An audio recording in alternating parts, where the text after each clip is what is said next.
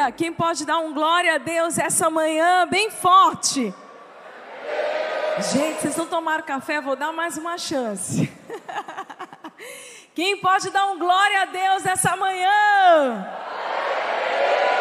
Tá melhorando, mas aqui pro final da mensagem vai melhorar mais ainda. Eu sei, porque nós começamos uma série maravilhosa chamada Vivendo no Espírito, e esse é o chamado de Deus para nós. Sabe quando, imagina que você está numa estrada viajando no seu Fusquinha anos 70. Quem que gosta de Fusca aqui? Alguém?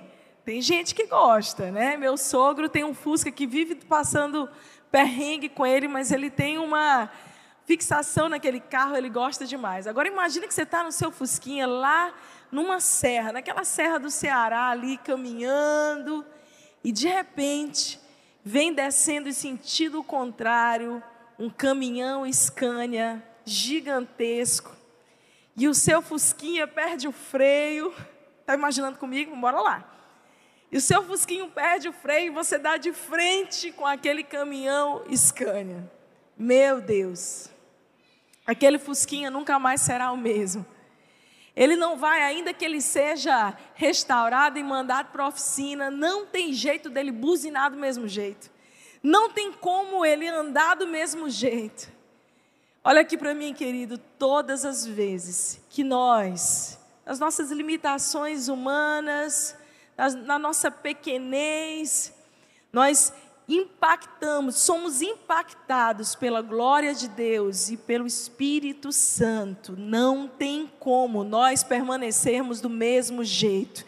É como aquele fusquinha que deu de frente com aquela escanha. Você, na sua vida normal, natural, de repente, sendo impactado pela glória de Deus e pelo Espírito Santo, as pessoas vão perguntar: o que, que aconteceu? Por que, que você não fala mais do mesmo jeito? Por que, que você não se expressa mais do mesmo jeito? Por que que os seus negócios mudaram, você vai dizer: Ah, eu fui impactado por um caminhão chamado Espírito Santo, a minha vida nunca mais vai ser a mesma, amém? É isso que a obra do Espírito Santo faz conosco.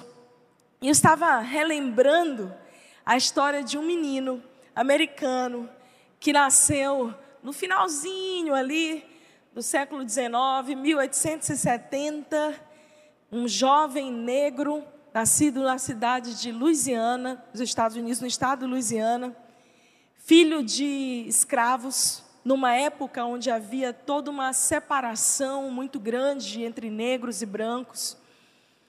E aquele menino cresceu, teve um encontro, esse impacto com o Espírito Santo, que mudou a maneira dele viver, falar, se portar. Ele começou a ter sede de Deus, e de repente aquele jovem negro americano se matricula numa faculdade de teologia, só há um problema: aquela faculdade só aceita brancos. Ele é obrigado a estudar no corredor da sala, para não se misturar com as pessoas que estão dentro da sala.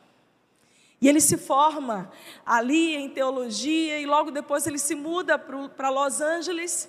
E por volta do ano 1905, William Seymour começa um pequeno movimento numa rua desconhecida da cidade, num antigo casebre, uma antiga fábrica de sapatos velha, empoeirada. Ele aluga aquele lugar e ele começa a pregar numa rua chamada Azusa. E aquele menino improvável, impactado pelo Espírito Santo, começa a experimentar uma grande revolução. E o avivamento da Rua Azusa em 1906 saiu estampado em todos os jornais da época e ali deu um grande início a um movimento chamado pentecostalismo moderno. Alguém já ouviu falar? Daquela experiência que aquele menino teve, daquele encontro, o improvável, mais uma vez na história, assim como tantas histórias bíblicas, se levanta para fazer a diferença. A vida apaixonada, alguém que se dispõe a buscar a Deus, que não se conforma com aquilo que a sociedade diz. Você não pode. Quem é você na fila do pão para se levantar em nome de Deus?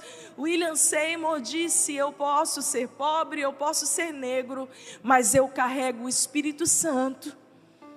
Naquela época, ele se levanta com uma voz e esse grande avivamento que até hoje é ensinado em todos os lugares, até hoje. Eu vou te dizer uma coisa: nós aqui carregamos a influência, mesmo sem saber, daquele avivamento que aconteceu em 1906 e que trouxe um reavivamento à igreja trouxe um reavivamento à igreja que estava ali adormecida nas suas leis doutrinárias, através daquele menino. O Espírito Santo começou a se mover novamente na igreja, então coisas novas começaram a acontecer, pessoas batizadas do Espírito Santo, sinais, curas, maravilhas. Meu querido, olha para mim agora essa manhã, o Espírito Santo de Deus nos foi dado como promessa por Jesus. O Senhor diz: Eu vou ao Pai, a minha missão está cumprida, logo em breve eu voltarei para buscar minha noiva, mas eu não deixarei vocês sozinhos. Vocês não são órfãos. Eu enviarei o consolador, o encorajador, aquele que ensinará a você todas as coisas. E existe uma grande diferença entre caminhar na nossa carnalidade e sermos cristãos que vivem e caminham no Espírito. E nessa manhã eu quero saber se você é alguém que deseja viver no Espírito, caminhar no Espírito, andar no Espírito por onde você for, ser cheio do Espírito Santo. E uma vez que você é cheio do Espírito Santo, você vai ser um instrumento poderoso para a glória de Deus. Durante todo esse mês nós vamos aprender mais sobre o fruto do Espírito, sobre os dons do Espírito, mas, sobretudo, a nossa busca despertada por sermos cheios do Espírito Santo. E é lindo porque alguém que é cheio do Espírito Santo não tem mais como caminhar do mesmo jeito. Então as pessoas dizem: Você mudou. Você sabe o que você vai dizer? Glória a Deus. Glória a Deus, eu estou sendo transformado. João 3, 3. Nós vamos ler bastante a Bíblia essa manhã, porque a palavra de Deus é lâmpada para os nossos pés. Traz aí a tua Bíblia de papel, sempre nos cultos, que você puder. Se você não tiver com ela aí, liga a tua Bíblia. Se você perceber alguém pertinho de você que está sem a palavra de Deus, nós vamos fazer igual nas igrejas antigamente, oferece para ela, para ela ler junto com você porque nós amamos a palavra de Deus, amém? Você pode levantar a sua Bíblia aí, ó. Nós amamos a palavra de Deus, ame e valorize essa palavra. Tem gente agora mesmo, ao redor do mundo, que está dando a vida para ler um trecho da Bíblia. Eu ouvi falar de cristãos na China que receberam algumas porções do Novo Testamento. Então eles fazem assim: um lê numa semana um capítulo de João, na outra semana eles trocam e dizem: já leu o capítulo 2, você pode me emprestar o capítulo 2? Porque se o governo descobrir que a Bíblia está sendo ensinada, que algum cristão está de posse da palavra de Deus, então aquela pessoa pode ser presa e condenada à morte. Nós aqui temos acesso a todo tipo de Bíblia, de todas as capas, de todas as cores, de todas as versões. Nós devemos amar a palavra de Deus, amém? Pega a tua Bíblia e dá um beijo nela. Eu amo a minha Bíblia. Eu amo a minha Bíblia. A palavra de Deus é o meu manual de vida. João 3,3, a palavra diz: A isto respondeu Jesus: Em verdade, em verdade te digo que se alguém não nascer de novo, outras versões dizem se alguém não nascer do Espírito, não pode ver o reino de Deus. E esse texto muitas vezes ele é associado à salvação, ele também fala de salvação sobre o novo nascimento, sobre o batismo nas águas. Esse texto também fala sobre esse nascer de novo que Jesus ensinou para Nicodemos quando encontrou ele na calada da noite. Senhor, o que, que eu faço para herdar a vida eterna? Jesus disse para ele: você precisa nascer de novo. Mas olha aqui para esse texto e vê segundo uma outra ótica mais profunda. Jesus estava dizendo: aquele que não nascer do Espírito, aquele que não andar e viver segundo o meu Espírito, jamais vai conseguir contemplar e desfrutar de todas as dádivas, bênçãos que há no reino de Deus. Meu querido e minha querida, muitos de nós estamos ano após ano dentro de igrejas, mas sem conseguirmos ver o reino de Deus, sem conseguirmos desfrutar de tudo que o reino de Deus tem para nós, porque afinal de contas não temos vivido e nascido do Espírito, a gente está só ali gostando de estar na igreja e é maravilhoso estar no louvor tão lindo, tão abençoado, receber palavras de vida, mas deixa eu te dizer uma coisa: aquilo que você está recebendo hoje não é somente uma palavra motivacional, é a palavra do Deus vivo que transforma, que penetra e que entra como uma espada afiada de dois gumes que muda e discerne pensamentos. Essa é a palavra de Deus. Deus não quer só te dar uma palavra motivacional para você sair daqui com seu ego inflado, mas sem uma vida transformada.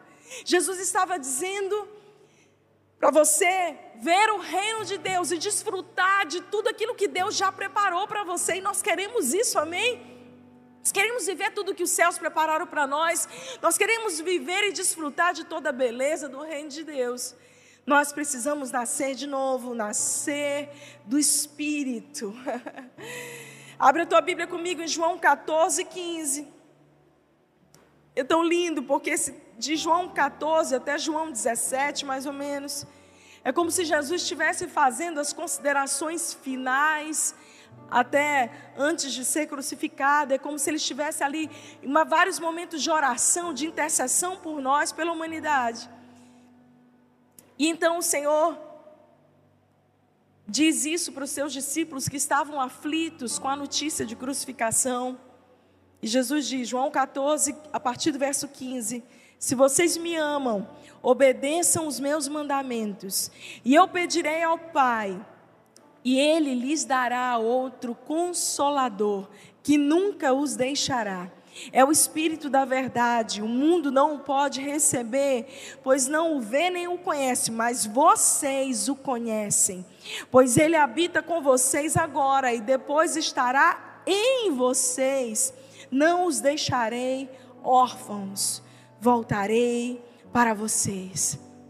Queridos, é o Espírito Santo de Deus que nos revela o amor do, do, Pai, que nos conduz a Jesus. Deixa eu te dizer uma coisa: nós viemos de uma cultura religiosa que nos ensina de maneira hierárquica: Pai, Filho, o Espírito Santo. O Espírito Santo é uma força, o Espírito Santo é uma pomba. Deixa eu te dizer uma coisa: o Espírito Santo é a terceira pessoa da Trindade e Deus se manifesta na terra agora mesmo. A manifestação de Deus entre nós, em nós, é o Espírito Santo de Deus.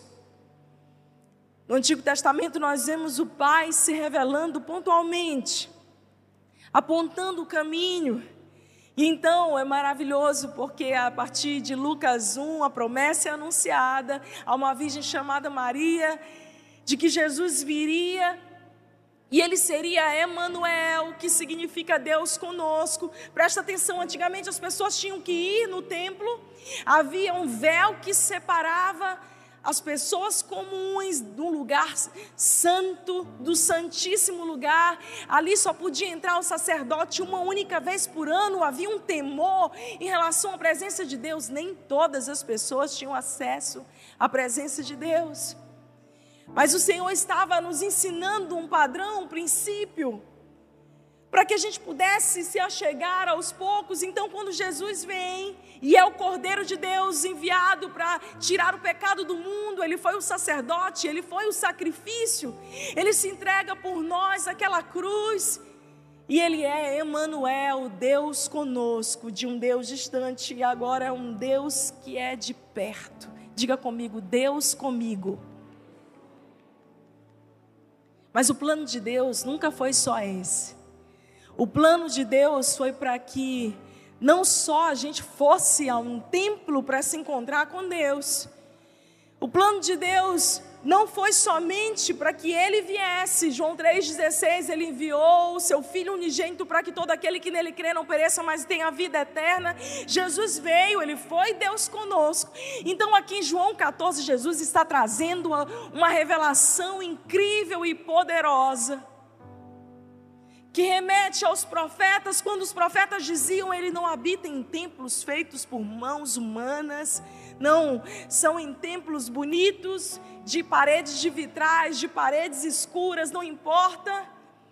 Jesus está dizendo, João 14: Eu enviarei a vocês o Consolador, o Encorajador, e Ele estará entre vocês. E mais, Jesus diz algo que muda tudo. Ele estará em vocês. Diga bem forte para a pessoa que está do seu lado: diga assim, entre nós e em nós. O Espírito Santo de Deus é o próprio Deus habitando dentro de nós.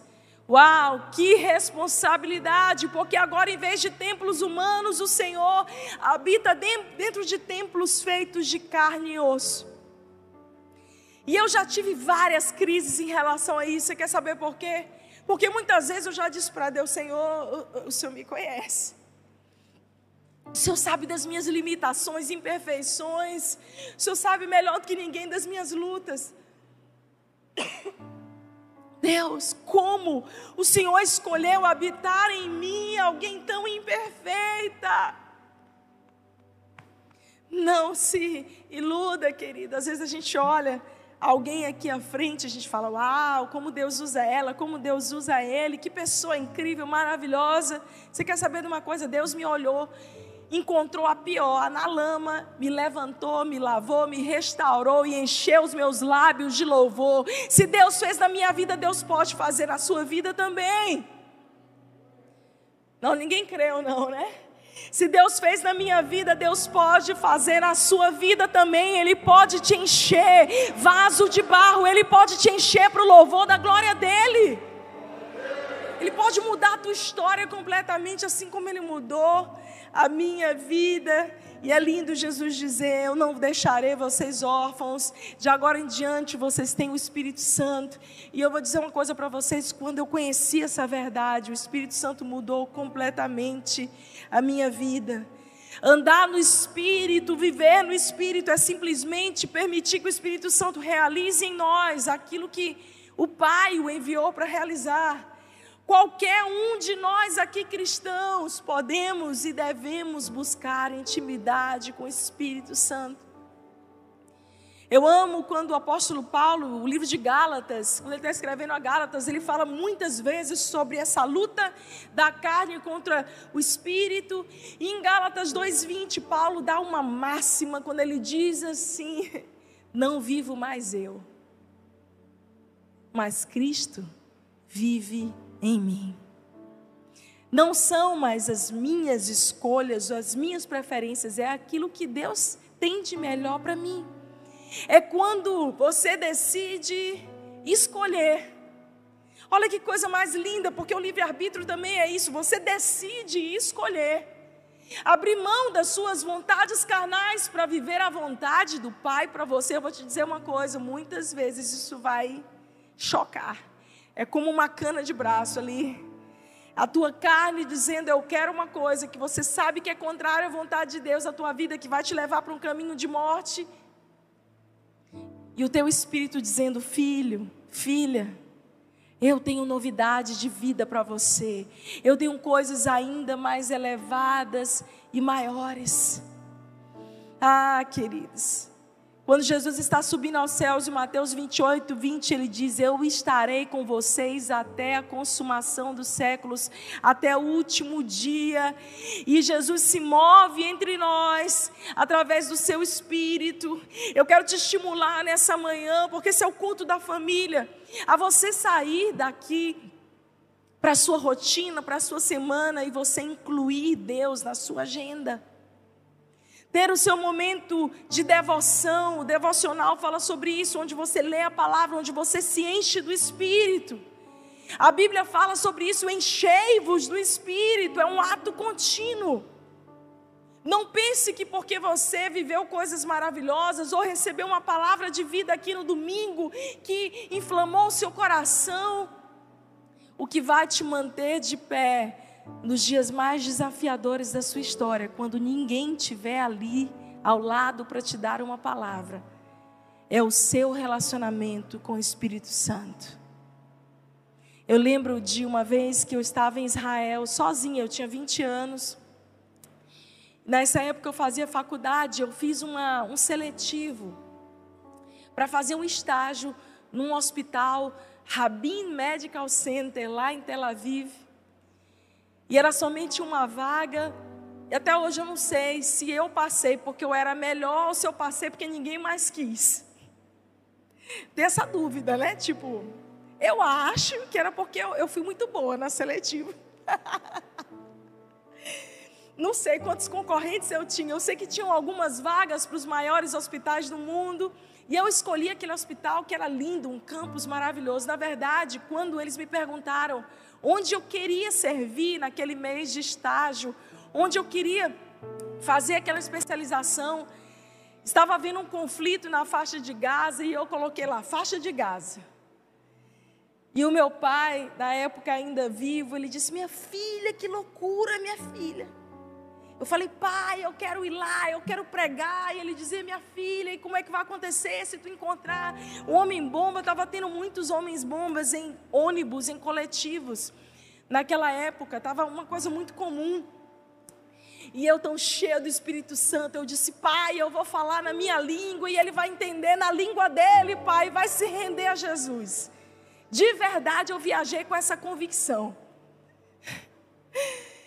E pela graça de Deus me colocaram nesse hospital, né? Acho que pensaram assim, não, essa menina não tem juízo não, deixa eu botar ela no hospital mesmo, normal, em Tel Aviv. E eu lembro, queridos, que todos os dias eu pegava um ônibus para ir até o hospital que eu fazia estágio. E um dia em especial, eu estava entrando no ônibus na parada quando o Espírito Santo de Deus, eu era nova convertida, eu tinha um ano e meio de convertida, mas eu estava vivendo dias tão poderosos de relacionamento com Deus, eu estava comendo a Bíblia, eu já tinha lido a Bíblia duas vezes, eu estava na terceira vez que eu estava lendo a Bíblia completa, eu tinha fome. Eu ficava horas no meu quarto orando com a cara no pó, clamando: Espírito Santo me transforma, muda a minha vida. E eu lembro de um dia que eu estava na parada de ônibus, esse ônibus foi chegando e o Espírito Santo dentro de mim disse: Não entra dentro. Não entra dentro é ótimo, né? Ele não disse isso, ele disse: Não entra. Não entra, filha. E eu fiquei na dúvida se era coisa da minha cabeça. Quem é, é assim, né? Quando a gente está aprendendo a ouvir a voz de Deus, é como se, por exemplo, eu ligar para você, minha querida, hoje e disser: Oi, tudo bem? Como é que você está? Você vai dizer o quê? Quem está falando? Porque eu não tenho o hábito de falar com você no telefone. Mas se eu começar a ligar para você todos os dias, você vai atender e dizer: Oi, pastora Flávia, por quê? Porque a minha voz vai se tornar familiar. Olha aqui para mim quando você está orando, quando você está começando a ouvir a voz de Deus, no início você fica: será que é? Será que não é? É meu coração, é Deus mesmo. Mas à medida que você vai desenvolvendo intimidade com Deus, então essa voz vai se tornando familiar. E quando Ele fala, ao ouvir o som da sua voz, você diz: Fala, Pai. Fala, Pai. Não desista de começar a buscar a voz de Deus. Eu tinha essa história quando um pastor vinha e dizia assim: Deus falou comigo. Eu falou coisa nenhuma. Eu era muito cética. Sempre meu, minha área sempre foi a ciência. Deus falou? Como é que Deus fala? A primeira maneira que Deus fala é através da sua palavra. A outra maneira que Deus fala é através do seu espírito que habita em nós e que nos dá o testemunho interior mas vai se tornando familiar. Então eu, mesmo nova convertida, eu falei, é melhor eu obedecer. E eu não peguei aquele ônibus. E o próximo ônibus que chegou, eu entrei. Queridos, naquele dia, houve um atentado de homem-bomba dentro daquele ônibus. Não sei se eu já contei essa história alguma vez. Mas o Espírito Santo me deu tantos livramentos naquele lugar. Um mês sozinha, não estava em caravana. Eu precisava depender da voz de Deus para tudo. Se eu contar essas experiências que eu vivi ali em Israel, com 20 anos de idade, eu aprendi a desenvolver o meu relacionamento com o Espírito Santo. Outra vez eu peguei um, um táxi e eu fui em direção a, ao mar Mediterrâneo, à praia, só que era sexta-feira. Depois do que eu saí do expediente do hospital, eu falei: ah, ainda tenho duas horinhas e meia, eu vou conhecer ali a orla de Tel Aviv, que todo mundo diz que é tão bonita. Eu fui sozinha. Quando eu terminei, eu saí, eu falei: meu Deus, o que aconteceu nessa cidade? Cidade fantasma, não tem mais uma alma viva na rua. Todo mundo sumiu. O que eu não sabia, coisa de, de jovem, era que tinha começado o Shabat. O Shabat começava na sexta-feira, às quatro da tarde, o sábado do judeu. Ninguém sai. Ninguém sai, nem táxi sai. Eu falei, e agora eu estou perdida, como é que eu vou voltar? E eu comecei a orar. Eu nunca orei tanto em língua na minha vida. Quando eu estou nervosa, normalmente eu vou orando em línguas. Né? Senhor, não sei como orar, não sei o que pedir, mas o meu espírito está conectado com o teu, eu vou orando aqui. E o Espírito Santo ia me dizendo, filha, dobra a direita. Filha, vai naquela rua, queridos. Eu encontrei uma ruazinha pequena, uma loja, a única loja da época. Isso no ano de 2020. 2020, a gente está, não, 2000 e, no ano de 2000. No ano de 2000, eu tinha 20 anos. Não faz as contas da minha idade, tá? No ano de 2000, eu encontrei a única loja evangélica no centro da cidade de Tel Aviv, uma portinha pequena.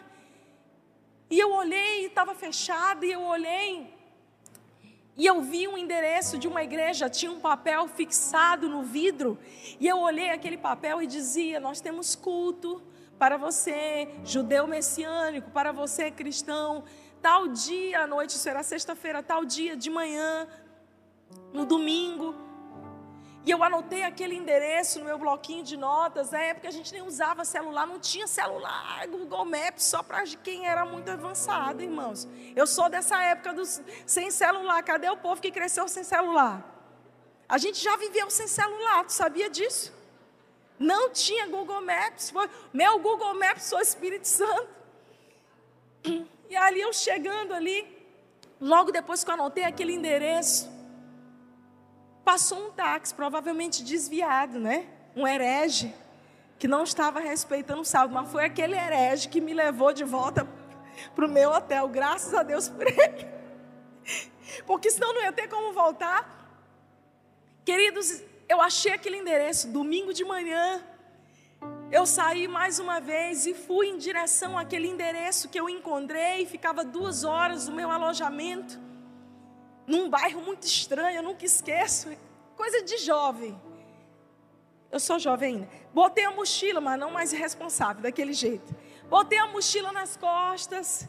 Fui andando para a igreja domingo de manhã, lá em Israel, num bairro perigoso. De repente comecei a ouvir o povo de, de turbante, um monte de gente me olhando esquisito, era um bairro esquisito. Eu falei, meu Deus, onde eu me meti, meu pai, Senhor, abaixando, me guarda. Cheguei naquela igreja, estava na hora do louvor. Eles estavam adorando em hebraico, eu já me joguei no chão. Gente, isso aconteceu, é verdade, eu me joguei no chão, me ajoelhei. No final do culto, os irmãos vieram falar comigo. Eu fui tão cheia da presença de Deus, porque já tinha quase um mês que eu estava ali. E eu não tinha ido a nenhuma igreja, então eu chorei naquela manhã, aquela presença familiar do Espírito Santo. No final do culto, uma irmã veio falar comigo e disse: Você quer almoçar conosco? Eu falei: Eu quero, não tinha compromisso nenhum. Descemos para o subsolo da igreja, tivemos um momento de comunhão. Então, os irmãos perguntaram para mim: Flávia, você quer? Já tinha me apresentado. E conosco evangelizar na praia hoje, nós vamos evangelizar os russos. Coincidentemente, alguns desabrigados, alguns imigrantes que estavam, que, que eram homeless, é, sem casa. E eu, e eu fui distribuir só pão com os irmãos e evangelizar os russos na praia, na praia, na beirada da praia. Terminando ali, eles perguntaram, Flávia, hoje vai ter um momento de adoração no Monte das Oliveiras, lá em Jerusalém. Você quer ir? Vai tá aí o pessoal da Vineyard. Vineyard era a igreja que mais me, me abençoava, o ministério de louvor da Vineyard. Estavam lá vários. Eu peguei uma van, irmãos, uma van bem doida, cheia de bicho dentro. Eu fui bater em Jerusalém, no Monte das Oliveiras. E eu tive uma noite de adoração, nós ceiamos juntos. Eu não sei nem por que eu estou contando essa história, não estava no meu script. E que noite maravilhosa. Ali naquele lugar eu conheci uma irmã. E essa irmã falou para mim: quando é que termina o teu estágio? Eu falei: depende de mim. Se eu pagar as horas, eu termino um pouco antes. E ela disse: Você não quer passar uma semana comigo na minha casa em Jerusalém, irmãos? Eu ralei, trabalhei, de plantão, fiquei uma semana, a última semana livre. E passei cinco dias na casa daquela irmã que eu tinha conhecido, naquela igreja que eu vi o papel. Cinco dias. Ela me mostrou Jerusalém inteira. Uma judia messiânica chamada Dália. Tem coisas que a gente só vive quando a gente anda no Espírito. Existem experiências, conexões que você só vive se você parar para ouvir a voz de Deus e discernir. Deixa eu te dizer uma coisa, gente. Nós estamos muito normalzinho. A gente está muito crente normalzinho, a racionalidade, o humanismo entrou dentro de nós e a gente esquece de viver no Espírito. Se você lê o livro de Atos, eu leio Atos pelo menos duas vezes por ano, que é para eu me converter de novo que é para poder entender o que, que a igreja pode carregar. Deixa eu te dizer uma coisa, Mateus 26. Você lembra do apóstolo Pedro negando a Jesus? Covardemente. Aquele mestre que havia caminhado, ensinado a ele durante três anos e meio. Quando chega a hora que Pedro deve ser leal, Pedro nega descaradamente a Jesus. Mas é lindo porque quando Jesus ressuscita, volta, Jesus tem um encontro com Pedro. Ah, que coisa linda.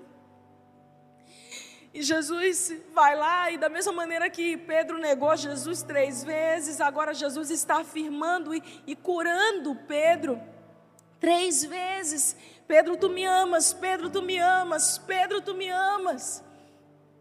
Deixa eu dizer uma coisa: ainda que você tenha negado a Jesus, ainda que você esteja negando Jesus, porque a gente nega Jesus quando nós não vivemos uma vida congruente com aquilo que a gente professa. A gente nega Jesus quando a gente vive uma religiosidade, mas isso não está mudando a nossa história. Todos os dias a gente tem a oportunidade de dizer sim para o projeto de Deus para nós ou negar o Senhor. Quando abrimos a tela da nossa televisão, quando deslizamos o dedo no nosso celular. Pedro nega Jesus. Mas então algo acontece. O de repente acontece. Olha para o teu irmão do lado e diz assim: quando de repente acontecer na tua história. Fala com autoridade, quando de repente acontecer na tua história. Não tem jeito de você continuar o mesmo. Não tem como. Jesus vai, a gente pensa assim: Pedro está perdido, ele perdeu o propósito, ele perdeu o projeto. Jesus tinha dito que ele seria ali a, aquele que seria como que o pastor da igreja primitiva. Pedro jogou tudo fora. E aí em Atos 1,8, abre a tua Bíblia comigo.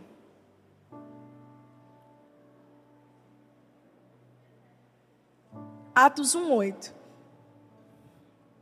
Esse texto aí você tem que ter gravado no seu coração.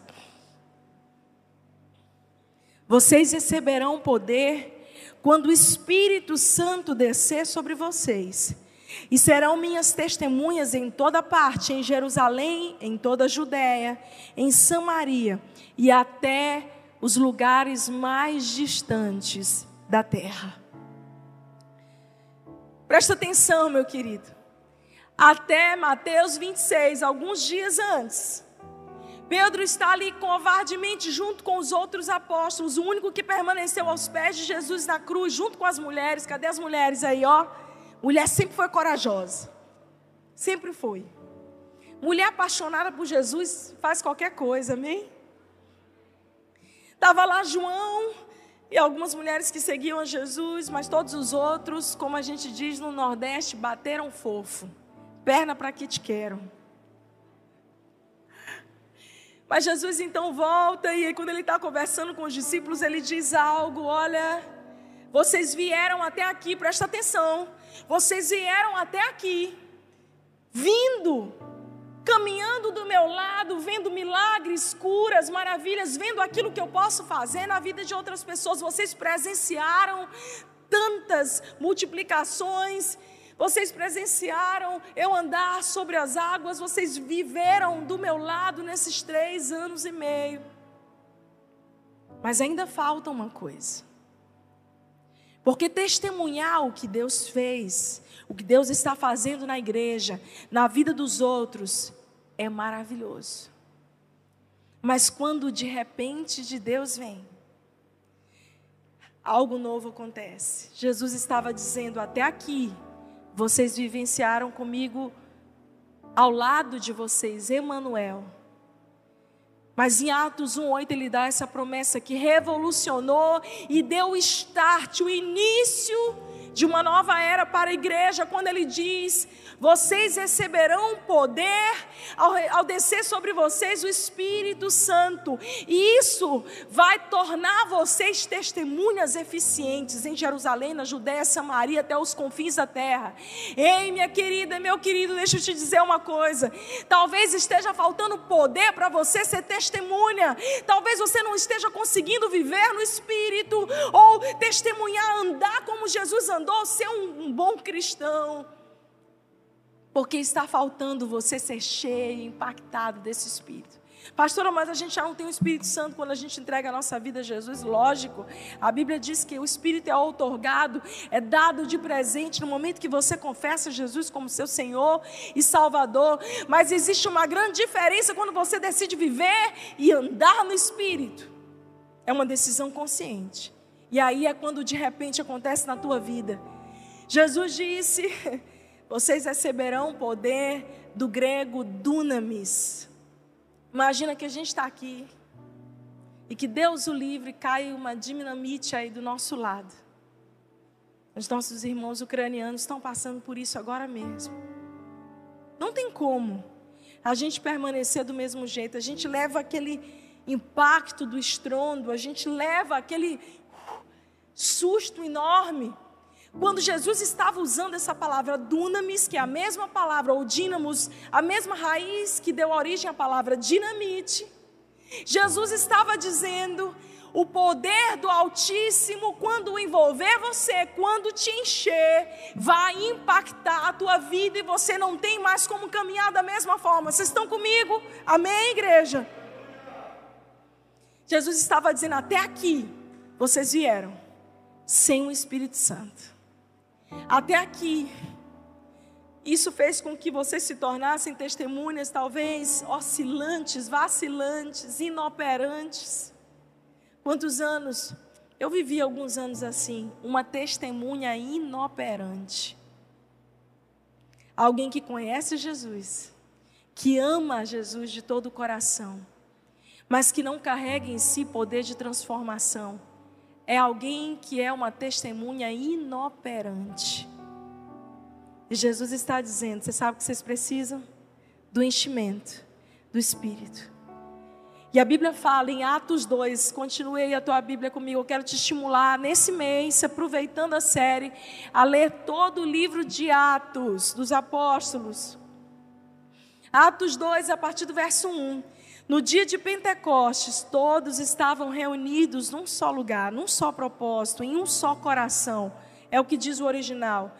De repente, diga comigo, de repente Veio do céu um som como de um poderoso vendaval e encheu a casa onde estavam sentados. Então surgiu algo semelhante a chamas ou línguas de fogo que pousaram sobre cada um deles.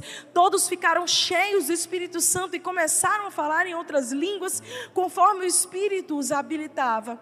Naquela época, judeus de todas as nações viviam em Jerusalém. Quando ouviram o som das vozes, vieram correndo e ficaram espantados, porque cada um deles ouvia em seu próprio idioma. Muito admirados, exclamavam: Como isso é possível? Esses homens são todos galileus, e no entanto, cada um de nós os ouve falar em nosso próprio idioma. Ah, queridos, verso 12: Admirados e perplexos perguntavam uns aos outros: Que significa isso? Porém, zombavam, riam, diziam: Eles estão bêbados. E olha aqui no verso 14: Então Pedro deu um passo à frente com os onze apóstolos. Outras versões dizem: Então Pedro levantou-se e dirigiu-se em alta voz à multidão: Ouçam com atenção todos vocês, povo da Judéia, habitantes de Jerusalém. Escutem o que lhes digo: essas pessoas não estão bêbadas, como alguns de vocês pensam pois são apenas nove horas da manhã. Pelo contrário, o que vocês estão vendo foi predito há tempos pelo profeta Joel. Então ele começa a descrever a profecia de Joel, Joel 2: Nos últimos dias derramarei do meu espírito sobre toda a carne. Então vossos velhos terão sonhos, vossos jovens terão visões.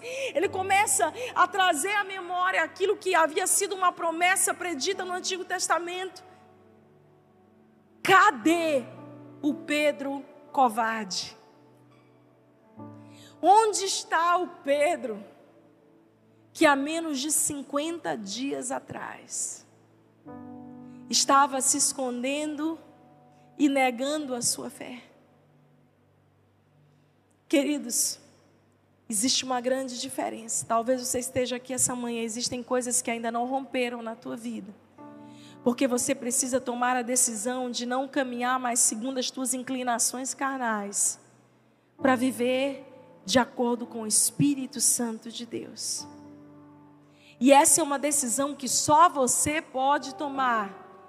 Pedro recebeu uma promessa, mas a Bíblia fala, gente, é lindo, porque segue Atos 2 e depois que Pedro e os apóstolos são cheios do Espírito Santo, a Bíblia diz que eles se levantam eles se posicionam, todos eles, diante de Jerusalém, em pleno, plena luz do sol. E Pedro começa um discurso maravilhoso, quando ele começa a gritar, a bradar, e ele diz: Varões galileus.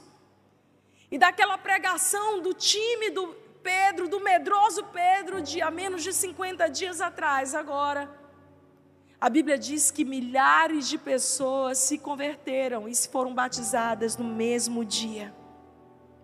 Deixa eu te dizer uma coisa. Quando de repente de Deus vem na tua vida, quando você se abre para receber o Espírito Santo, quando você decide caminhar no Espírito, então coisas começam a acontecer. Você começa a ser cheio de ousadia, de coragem. Você começa a fluir nos dons e dar frutos que permaneçam para a glória de Deus. E eu quero saber se é o que você deseja essa manhã, ser cheio do Espírito Santo. Se for, dá um glória a Deus bem forte, bem alto. Uh, pode aplaudir o Senhor.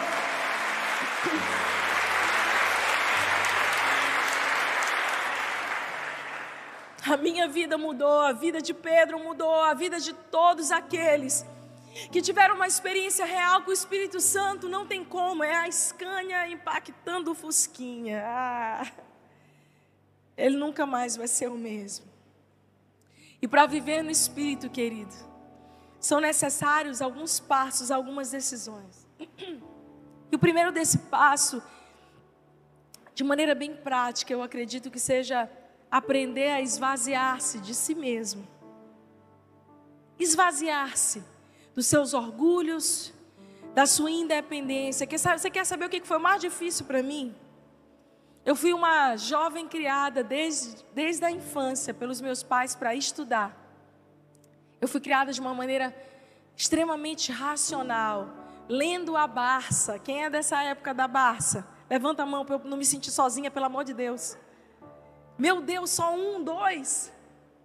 No dia do meu aniversário, gente, eu não me lembro de que idade, mas eu tinha menos de 10 anos. O meu pai chegou para mim muito sério e disse: Minha filha, eu comprei um presente maravilhoso para você. Eu estava esperando a casa da Barbie. Mas ele me deu a, a, enciclopédia Barça inteira, a coleção. Naquela época que os vendedores de livro na porta das casas. Quem é dessa época? Levanta a mão para eu não me sentir só. Socorro. E os vendedores de livro na porta da casa, e você fazia um crediário assim de 12, 24 meses, não era não para pagar? Pois o meu pai fez um esforço e pagou não sei quantas vezes o presente que ele considerava mais especial, a Barça. Eu vou dar a enciclopédia. Na minha família era isso. Então eu cresci com um pensamento muito cético, muito crítico, muito científico.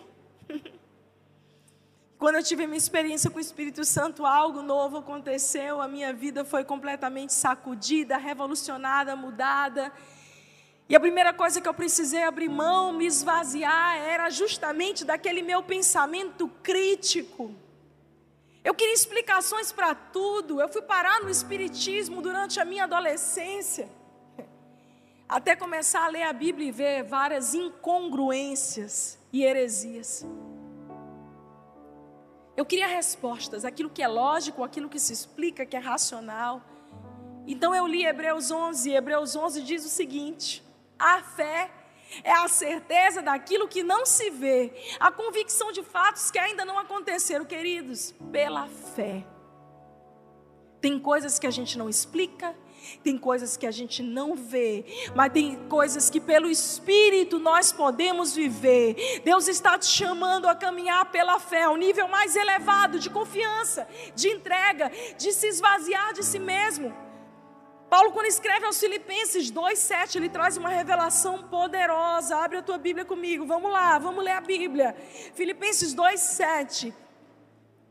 Ele está falando de Jesus aqui, ele diz: aquele que a si mesmo se esvaziou, assumindo a forma de servo, tornando-se em semelhança de homens e reconhecido em figura humana que ele está falando aqui é de um processo teologicamente conhecido como kenosis, do grego, que significa esvaziamento. Jesus abriu mão da sua glória, Jesus abriu mão do seu trono, e ele se esvaziou para assumir a forma humana. Deixa eu te dizer uma coisa para que a gente possa assumir a forma daquilo que Deus preparou para nós, desde quando nos criou para ser. Nós precisamos nos esvaziar dos nossos achismos, das nossas ah, lutas e pecados favoritos, nós precisamos nos esvaziar. Gálatas 5, 16 e 17, o apóstolo Paulo diz: Digo, porém, andai no espírito, e jamais satisfareis a concupiscência da carne porque a carne milita contra o espírito, o espírito milita contra a carne, porque são opostos entre si, para que não façais o que porventura seja do vosso querer. Talvez você olhe para mim essa manhã e você diga, pastor, eu estou numa luta. Senhora não tem ideia da minha luta, a senhora não tem ideia de como que a minha mente, de como que o meu coração muitas vezes eu quero Deus, eu quero restauração do meu casamento, eu quero ser uma pessoa melhor, mas é uma luta. Não pense que a sua luta é maior do que a de todo mundo. Todo mundo passa por isso, irmão. Você tem as suas lutas, eu tenho as minhas. Todos nós, até o último dia da nossa história, vamos viver essa batalha, essa guerra dos tronos. Quem é que está no trono da sua vida? É você mesmo. São as coisas desse mundo, ou quem está no trono é o Senhor Jesus, governando, soberano sobre a, a tua vida em todas as áreas. Veja, não há como sentarem-se dois senhores, ou é Deus, ou é Mamon, ou é Deus, ou é você mesmo com seu egoísmo. Esvazie-se para ser cheio do Espírito Santo, para viver no Espírito, o primeiro passo é se esvaziar. E nessa manhã, nós vamos nos arrepender, nos humilhar, lançar sobre Ele todos os pesos, fardos, todos os pecados, vícios, manias aos seus pés. Amém, igreja? Segunda coisa que a gente precisa para viver o Espírito é se permitir ser guiado e cheio do Espírito Santo. Efésios 5, 18, a palavra de Deus diz: Não vos embriagueis com o vinho no qual há dissolução, mas enchei-vos do espírito. Esse enchei-vos do espírito é um ato contínuo. É Deus dizendo, você sabe o que é maravilhoso? Cada ano que passa eu estou mais apaixonada por Jesus. Cada ano que passa, Ele me dá uma revelação nova. Cada semana, sempre tem algo novo. Quem é que gosta de viver de aventura? Ninguém levanta a mão, né? Eu gosto. Eu, eu sou super aventureira. Você quer viver de aventura, de desafio? Seja cheio do Espírito Santo. Que cada semana é uma novidade. A Bíblia diz que Ele tem novidade de vida para nós. Você não quer ter uma vida monótona? Seja cheio do Espírito Santo. Você quer realmente experimentar o que é ter adrenalina na vida, querido? Seja cheio do Espírito Santo. Comece a orar e as coisas vão começar a acontecer na tua vida, as coisas vão começar a mudar de lugar. Ou coisa perigosa é oração. Você quer ver homens se convertendo, filhos se batizando, você quer ver corações sendo transformados? Comece a orar. Porque quando você ora, você conecta os céus à terra, você está literalmente ali, como diz, diz a palavra, ligando na terra para que se cumpra. Ligando o céu à terra. Ah, querido, é preciso ser cheio do Espírito Santo, esse ato contínuo. É um ato contínuo. Imagina se a gente ora e a gente faz isso, tá? E a gente diz assim: Senhor, me enche. Aí você vai orar, você vai cantar: Enche-me até transbordar, derrama tua glória, derrama tua glória. A gente vai pedindo para ser cheio, mas como é que a gente vai ser cheio se a gente já está cheio de si mesmo? Como é que a gente vai ser cheio de algo novo se dentro de nós ainda existem coisas que nós precisamos ser livres? Ei, Deus está dizendo: vem com um copo vazio. Cadê? Já esvaziou de si mesmo, já se esvaziou de si mesmo, então agora você está preparado para ser cheio de algo completamente novo. Olha, isso aqui é profético, é, o sangue, é a água do Espírito, é o Senhor te dizendo para que você seja cheio, você precisa primeiro se esvaziar, vivendo no Espírito. Uma outra coisa que nós vamos precisar, queridos, para andar no Espírito, a terceira coisa é de aprofundamento na palavra, é de nos tornarmos praticantes na palavra. A palavra diz em Tiago 1, 22. Tiago 1, 22. Tornai-vos, pois, praticantes da palavra e não somente ouvintes, enganando-vos a vós mesmos. Engraçado que quem que a gente está tentando enganar? Quando a gente só ouve a palavra e ela não faz nenhum efeito, a gente não pratica, a gente não se deixa ser transformado, é como se a gente estivesse querendo ganhar os outros. Mas o apóstolo Tiago está dizendo o seguinte: tornai-vos praticantes e não meramente ouvintes, para que não vos enganeis a vós mesmos. A gente fica mentindo para nós mesmos. Ei, meu querido, minha querida, está na hora da gente cair na real, da gente reconhecer as nossas fraquezas, limitações, da gente esvaziar aquilo que não presta mais e começar a abrir o nosso coração todos os dias para entender essa palavra tão poderosa, a meditarmos a palavra. A Bíblia fala nessa segunda parte de Tiago 1 que nós lemos, mas aquele que pratica será bem-aventurado em tudo o que realizar. Você quer ser abençoado em tudo aquilo que você fizer? Seja um praticante da palavra, seja alguém que vive o que prega, seja alguém que, que tem uma vida congruente. Esses dias a minha filha chegou da escola e ela começou a me dizer: Mãe, hoje eu tive uma situação na escola, mas eu não fiquei calada. Eu sempre ensinei eles a argumentarem à luz da palavra, a não ficarem acovardados. Então, uma amiga chegou cheia de ideias, ideologias, filosofias humanas, e a menina estava falando da Bíblia. Não, porque a Bíblia diz isso, e Vitória disse para ela: onde que está escrito? Aí ela, eu, eu não sei, mas é, todo mundo disse, Vitória, não, não, vamos pegar aqui o que a palavra diz. E começou a abrir a Bíblia com ela. E a menina dizia, mas a Bíblia, o Antigo Testamento é arcaico, porque não sei o que tal, detalhe. Aí Vitória dizia, ok, onde é que você viu isso? Não, é porque eu li num site, é porque fulano falou. E aí Vitória abria a Bíblia para ela e dizia, não, mas está escrito. Você quer saber, querido? Muitas vezes nós somos contaminados e intoxicados pela cultura desse mundo, por ideologias que são contrárias à palavra de Deus. Porque nós não temos o nosso fundamento de fé estabelecido, nós somos rasos. Nós não temos, a gente não tem argumento. Aí sabe o que acontece? Tu apanha, entra num debate e não sabe, no final das contas tu já está realmente. Eu acho que reencarnação existe. Aí tu não leu a Bíblia. Cabe ao homem o viver e o morrer uma só vez, vindo depois disso o juízo. Está escrito. A gente vai abraçando o que todo mundo nos diz. E a gente esquece de checar a palavra, o manual de vida, aquilo que Deus nos deu, aprofundamento na palavra. Eu vou te dizer uma coisa, querido. A quarta coisa que você precisa para viver uma vida no Espírito é ter frutos que glorificam a Deus. Diga comigo: frutos. Vida transformada, boa reputação, alguém que é cheio de fé, que perdoa.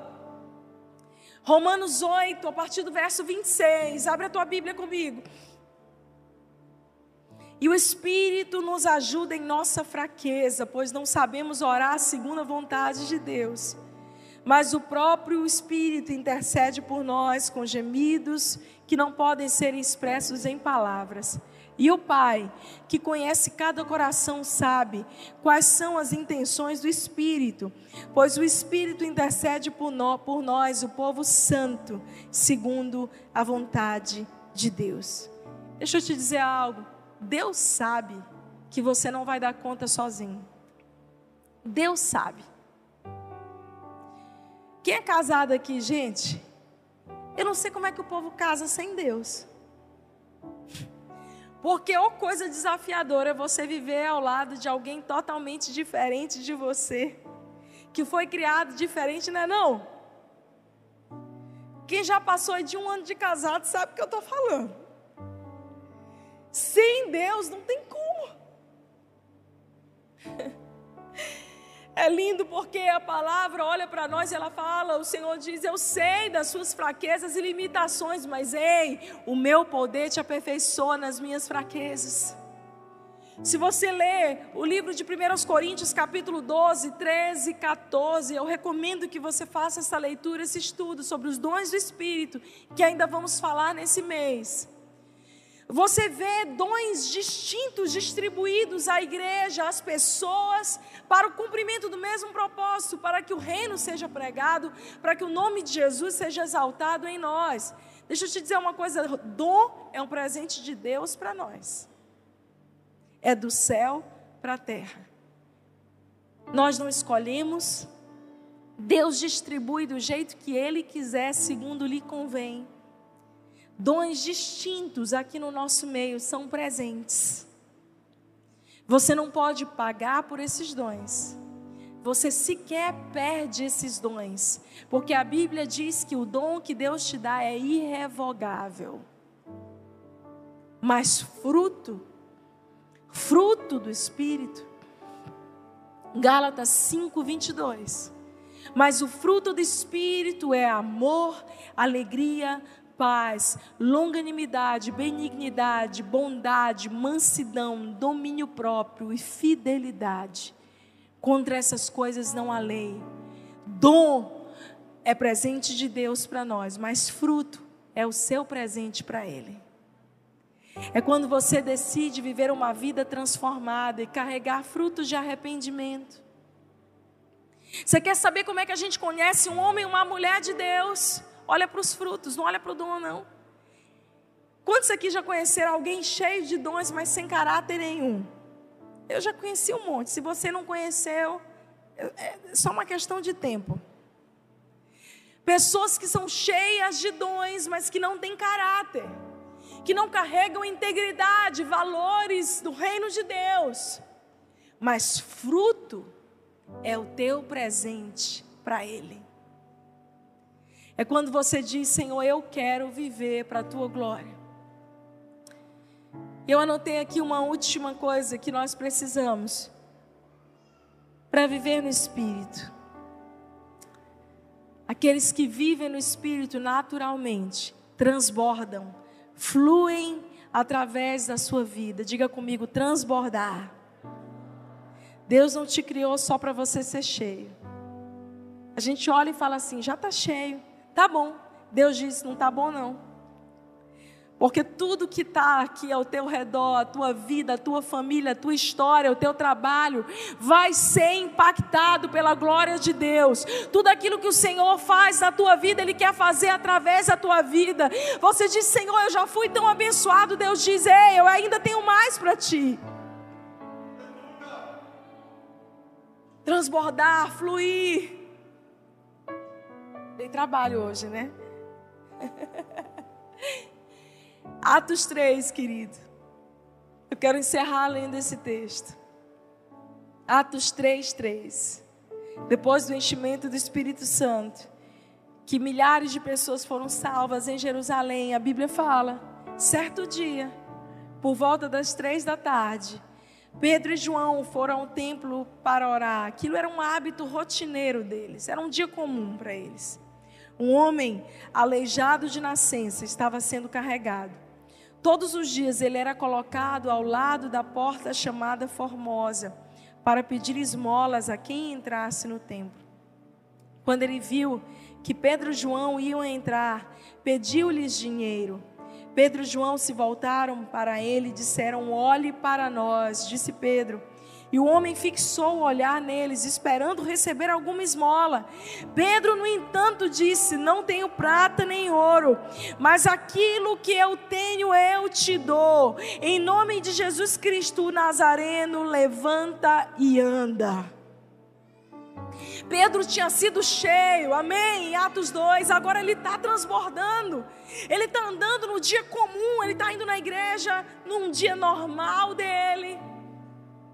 E quando Pedro está num dia normal dele, ele encontra aquele homem, naquele momento ele não tem recurso financeiro, ele olha para ele e diz: Olha, eu não tenho moeda agora para te dar, mas o que eu tenho, o que eu carrego, daquilo que eu fui cheio, da revelação que eu recebi, do enchimento do Espírito Santo, eu te dou aquilo que eu tenho. Levanta e anda. E se você ler o livro de Atos, se você ver a história da igreja. Até os dias de hoje você vê pessoas comuns, imperfeitas, que um dia negaram a Jesus, que um dia fraquejaram na sua fé, mas que entenderam o seu lugar e passaram a andar no Espírito, porque tiveram um impacto, uma colisão com os céus e a partir dali começaram a ser cheias, cheias, cheias. Então começaram a transbordar.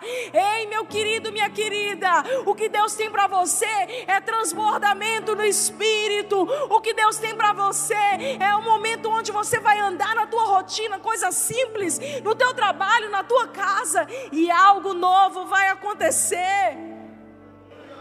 Pessoas vão ser curadas, você crê nisso? Médicos, enfermeiros, professores, advogados, empresários, gente que trabalha na limpeza, gente que trabalha servindo as mesas, pessoas que entenderam o seu lugar no reino e que começam a transbordar. Às vezes você nem precisa estar falando de Jesus, assim, ah, eu sou crente, viu? Lá daquela igreja Angelim. Você só precisa transbordar amor, paz, alegria, que é o que esse mundo tanto precisa. As pessoas vão olhar para você e vão dizer: Ei, eu não sei, mas você tem algo diferente. Você carrega uma paz. Quando você fala, você carrega uma paz. E você vai dizer: Ah, por acaso, é assim, eu, eu, eu sou cristão. Eu sou crente. Ou coisa que eu gosto de dizer, encher minha boca e dizer que eu sou crente. Tem gente que tem vergonha, eu gosto de dizer, eu sou crente. Lá na Europa eu digo, eu sou protestante. Eu protesto contra tudo aquilo que é conformismo, tudo aquilo que está fora da palavra de Deus. Eu protesto para que o reino de Deus seja colocado em primeiro lugar nas nossas histórias. Então comece a trazer uma revolução. Nós somos aqueles que não nos conformamos com o status quo desse mundo, mas nos transformamos pela renovação da nossa mente. Amém, igreja?